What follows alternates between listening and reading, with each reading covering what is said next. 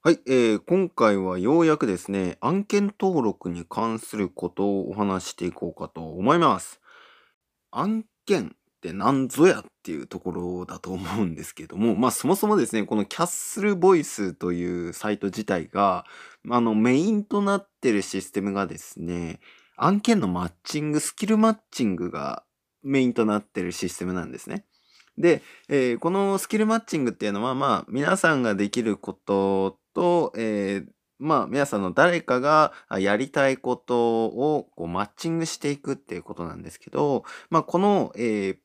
プロジェクト、やりたいことをプロジェクトにして、こういう人必要ですよっていうふうに募集をかけるその行動が案件登録になります。このキャッスル上で募集をかけることですね。で、えこの案件なんですけれども、トップのページでですね、え案件を探すというところを押すと、探し出すことができます。が、今ですね、一応登録者数がまだ100人にも満ちてないので、満たないので、えー、一個も今公開されていない状態態なんです。今僕が見ている時点ではね、2021年5月1日時点では上がっておりません。で、えっと、ここが上がるような文化になるまでは、まだまだ時間がかかるかなっていうふうには僕は思ってるので、えっと、まあ、上げたくなったら上げたらいいですけど、とりあえず今は、まあ自分の番組を上げたり、自分のスキルを磨いたりとか、何やってみようかなっていうアイデアを誰かとこう一緒にね、話してみたりっていう時間につく使っていただけたらなというふうには思ってるんです。で、まあそっからね、えっと、募集をかけたりとか、あまあお金のやり取りが込みの制作っていうのをやる。っていう時のために、今からどうやったら案件を登録できるのかなっていうことを、えー、ご説明しようかなというふうに思っております。まずですね、ログインした状態で、えー、メニューの方を開いてください。で、メニューの中にマイページというボタンがあります。このマイページを開いてみてください。すると、まあ、皆さんのアイコン、とお名前が書かれてて、その下に英語でメニューというふうに書かれております。このメニューの下にある、えー、7つのボタンというのが、主にこの案件に関する登録とか確認とかやり取りとかを行うためのボタンになっております。で、その下のマネージっていうのは、お金のやり取りとかがある場合はね、登録しないといけないんで、もし、まあ、報酬案件を取り扱うという場合は、ここのマネージのですね、口座管理というところに、えー、ご自分の振り込む口座を登録してやっていただけたらと思っておりますが、まあね、えっと、これ、まあ、報酬案件を受けるときだったり、出すときだったりっていうときには、その時には別に口座登録必要はないので、うん、本当にお金を引き下ろすっていう時に口座登録していただけたらと思いますよ。はい。口座管理というとこから登録できます。で、えー、今日はまあ案件のやり方なので、とりあえず add, add, 案件登録というボタンをちょっと押してみてください。今僕も押します。すると、まずタイトルっていうのが出てきます。これ必須なんです。で、タイトル入力してください。で、依頼タイプ、これも、あまあ、任意になってるんですけど、タイプは登録しといた方がいいです。えー、楽しもうと報酬あり、イベント参加の3つから選択できます。で、楽しもうっていうのは基本的に無料案件のことを指しております。まあ、遊び感覚ですね。うん。そういった案件だと楽しもうとしてください。で、えー、報酬ありは報酬ありとしてください。あの、楽しもうを選ぶと、報酬を登録できなかったりするので、えー、報酬ありの方を選ぶようにしてください。で、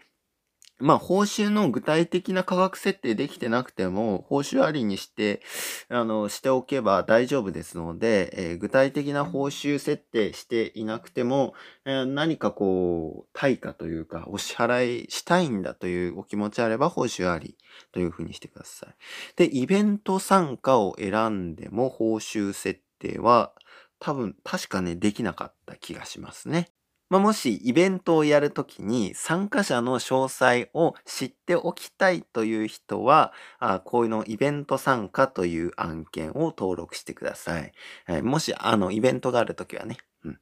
という、まあこれ3つの選択肢があります。で、えー、次にリリース予定というのがあるんですけれども、このリリース予定というのが、まあ、公開する日、まあ、作品とかを作られる場合は公開する日とかだったりとか、あですね、システムとかのリリース日っていうのとかっていうのがリリース予定になってております。一応ね、2030年とかもね、登録できるんですよ。10年後まで登録できます。10年後の案件ってやばいよね。それまで僕がキャッスルやっとかないといけないってことですからね。はい。あの、まあ、頑張ってやろうと思います、そこはね。そして、えー、次、コンテンツタイプ。タイプというものです。このコンテンツタイプも選んどいた方がいいかなというふうに思います。基本的に、まあ、システム周りのこととか、あっていうことだと、まあ、その他に入ってくるんですけれども、コンテンツ、例えばまあ、ボイスドラマに関する依頼だよっていうものだったら、ボイスドラマ声劇っていう風のを選んだりだとか、あとまあ、朗読に関する案件だよっていう場合、朗読オーディオブックって選んで、あと、まあ、バラエティみんなでやるよってっていう場合は、ラジオ、バラエティというのを選んでください。はい。えー、これはコンテンツタイプになります。全部で、え、7つから選べます。はい。ぜひ選んでください。そして、スキルタイプ選択というのもできます。えー、これですね、この案件に関しては、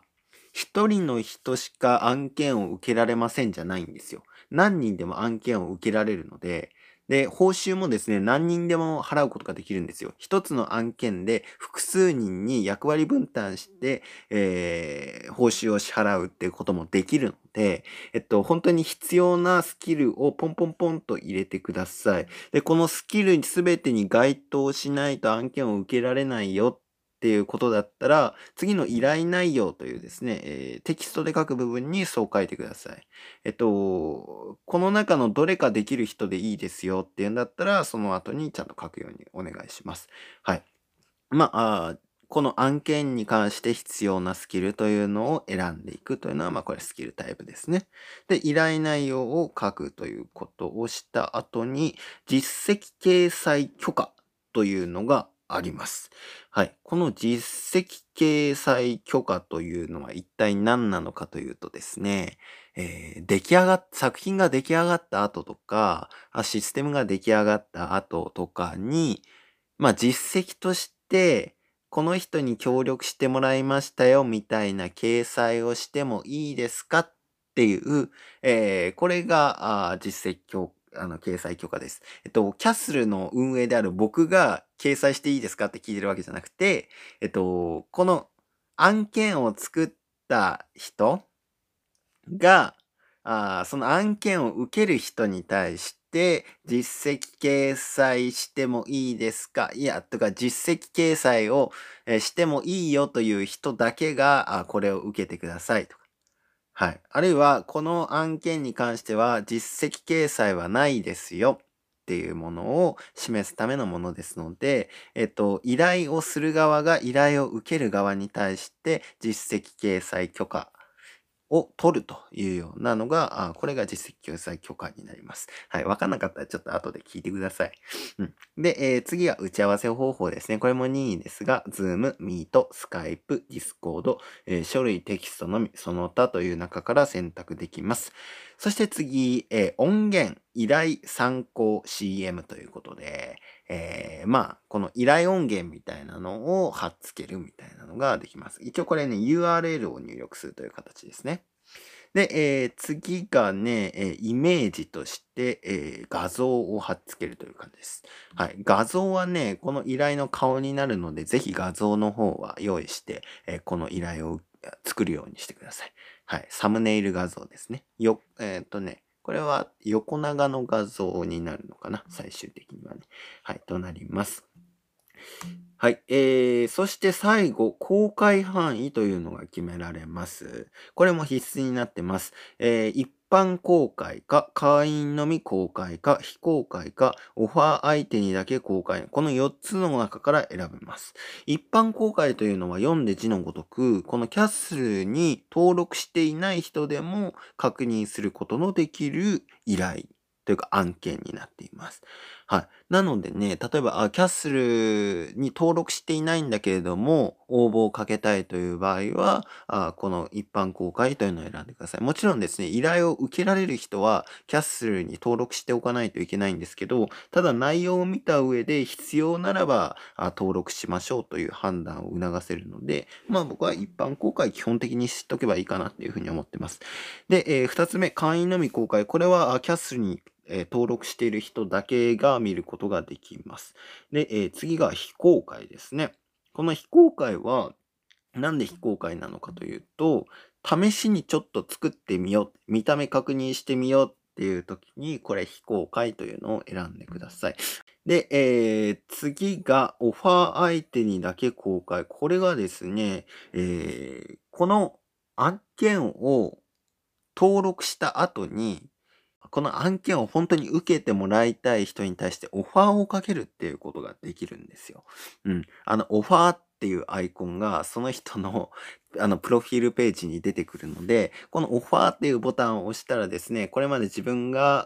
あー登録してきた案件というのがずらっと選択肢として出てきます。で、えっと、この人にやってもらいたいのはこの案件だということで、その案件を選ぶと、その人にだけ、この見えるというようなことができますね。はい。このオファーに関しては一般公開や会員のみ公開の案件に対してもオファーをかけることができますので、あの、ぜひやっていただけたらなと思います。案件登録をただやるだけだったら、誰もやってくれないと思うので、基本的には。まあ、あの、オファーかけてやるとか、あとは事前にね、こういうのやろうと思うんだけどやらないみたいなのを聞いた上で案件を登録するとかっていうのがいいかなというふうには思ってます。はい。えー、これが、あ以上がね、案件登録に関することです。